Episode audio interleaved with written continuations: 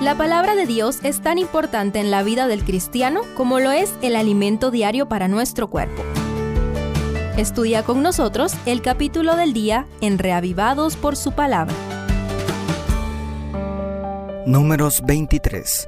Continuando con la historia del intento de maldecir a Israel, veamos hoy qué sucedió al encontrarse Balaam con Balac, rey de Moab. Primero, necedad por ignorancia. Balac, rey de Moab, a pesar de ser descendiente de Lot, sobrino de Abraham, actúa como si Jehová fuera un dios pagano, cuyo poder está limitado a una pequeña región geográfica. Es probable que el conocimiento del verdadero Dios se perdiera casi completamente con el paso de los años y por la influencia de sus vecinos.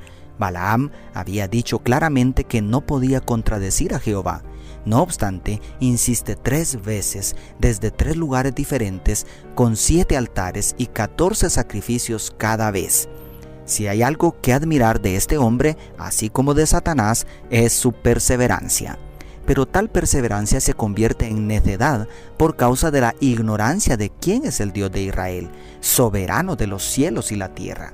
Querido amigo, querida amiga, a Dios no se le puede torcer el brazo y mucho menos sobornar. Su voluntad prevalece sobre todos los reinos de este mundo. Es mejor aceptar su generosa invitación a ser parte de su pueblo remanente. Segundo, necedad por avaricia. Evidentemente, Balaam tenía más conocimiento del Dios verdadero, pero seguramente tenía motivos egoístas para desear tanto aceptar la invitación de Balac las riquezas ofrecidas parecían muy atractivas. Es incomprensible que este hechicero pretenda esperar que la bendición de Dios sobre Israel pueda ser revocada. En el verso 3 dice Balac, Ponte de pie junto a tu holocausto y yo me iré.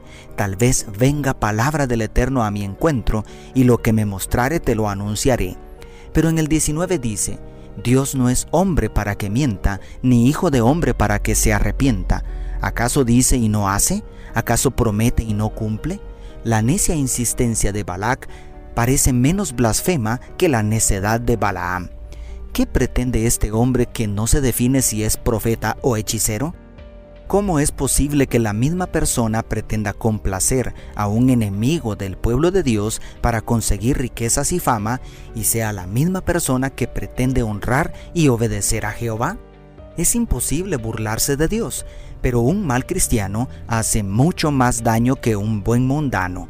Cuidado con jugar a ser Balaam. Y tercero, inmutabilidad divina.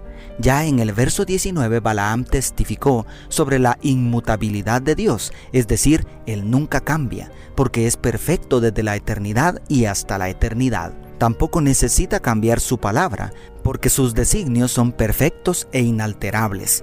A pesar de la falta de integridad y sinceridad de este hombre corrompido por la avaricia, de sus labios brotan bellísimas confesiones sobre el carácter de Dios. Poéticamente declara en el verso 22 que el Señor tiene fuerzas como de búfalo. En el 23 asegura la protección divina sobre sus hijos por sobre todo poder de hechicería, porque contra Jacob no vale agüero ni adivinación contra Israel. Pero Quizá la más bella declaración se encuentra en el verso 21. No ha notado iniquidad en Jacob, ni ha visto perversidad en Israel. Jehová su Dios está con él, y ellos lo aclaman como rey. ¿Cómo es posible? Después de tantas quejas y rebeliones de Israel en el desierto. Pero así es el amor de Dios, tan grande como el de una madre que sigue esperando lo mejor de su hijo ingrato. Dios ya no mira iniquidad en ti gracias a Jesús. Te ama y tiene fe en que puedes ser diferente. Nunca se cansa de esperar en ti. ¿Te gustaría honrar esa bondad divina? Dios te bendiga, tu pastor y amigo Selvin Sosa.